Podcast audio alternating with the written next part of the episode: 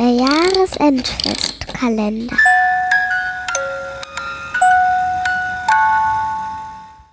Hiesiges Kennzeichen. Eine Kurzgeschichte von Matthias Kleimann, gesprochen von Klaus Nitsche.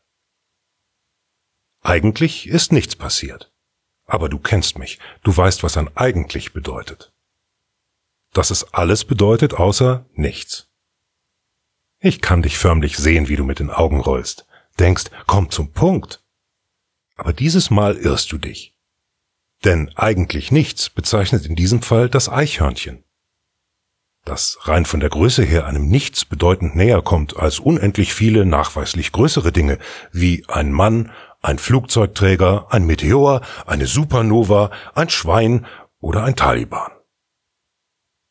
Dieses Mal also das Eichhörnchen, das nicht da war.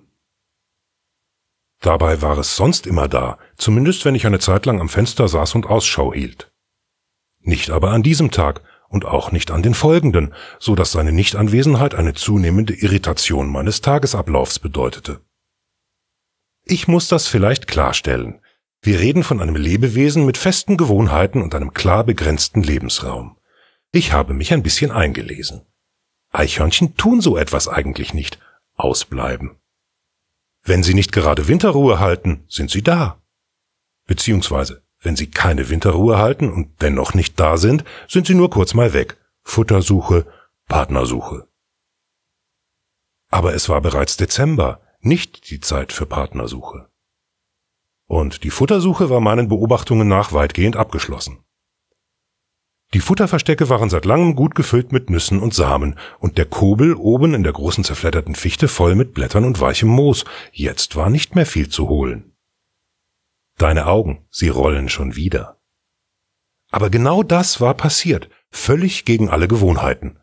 Statt des Eichhörnchens, das ich jeden Tag durchs Fenster beobachten konnte, war da nichts. Und ich starrte noch ein wenig und war dann ebenfalls kurz mal weg. Partnersuche, Futtersuche. Doch es war bereits Dezember, nicht die Zeit also. Hätte man wissen können. Als ich nach einigen kurzen grauen Tagen wieder zurückkam, sah ich das Eichhörnchen unter einem Auto liegen, direkt vor dem Haus. Sein Zustand war noch erbärmlicher als der des Autos, unter dem es lag. Wir reden nicht von einem einfach nur etwas ungepflegten oder älteren Modell, sondern einer regelrechten Ruine von einem Auto. Ein dunkelgrauer Golf, hiesiges Kennzeichen mit Beulen und Lackschäden an allen Seiten. Ein Reifen war platt, die Heckscheibe hatte einen Sprung und die TÜV-Plakette war seit neun Monaten abgelaufen. Ja, ich habe mir die TÜV-Plakette angeschaut, auch auf die Gefahr hin, dass du mich einen TÜV-Plakettenableser nennst. Es interessierte mich einfach. Im Inneren des Autos lagen Stapel von Papier herum, zum Teil sauber in Folie gepackt wie zur Auslieferung, zum Teil völlig durcheinander. Daneben Kaffeebecher, Süßigkeitenverpackungen, leere Tabletten und Zigarettenschachteln. Mir war der Wagen vorher nie aufgefallen, obwohl er direkt vor meiner Haustür auf der anderen Straßenseite am Bürgersteig geparkt stand. Aber du kennst die Gegend, hier parken viele Autos, auch viele alte. Und da ich selbst keins besitze, kümmere ich mich auch wenig um die anderen.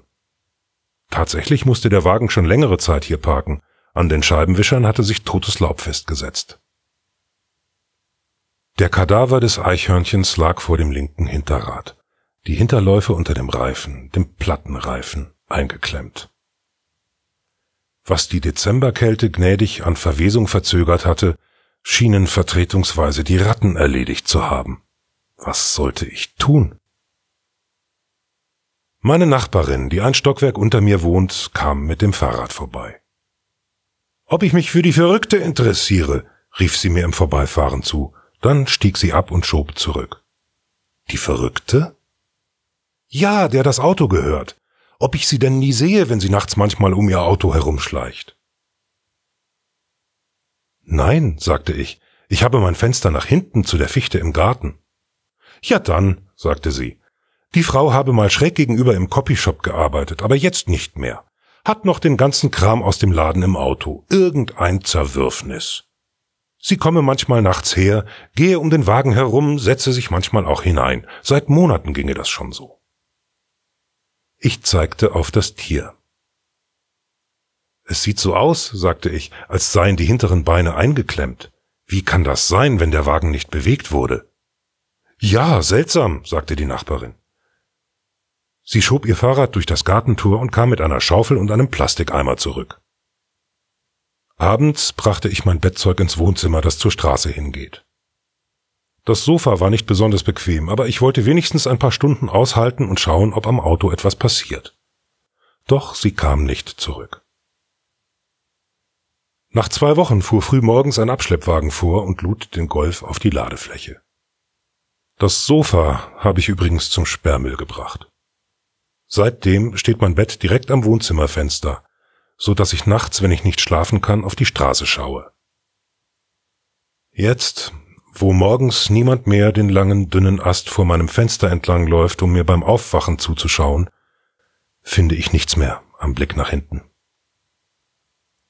Ich weiß, dass du es mochtest, morgens im Bett fast wie in einer Baumkrone aufzuwachen. Aber die Straße ist eigentlich besser jetzt. Ja, ich weiß.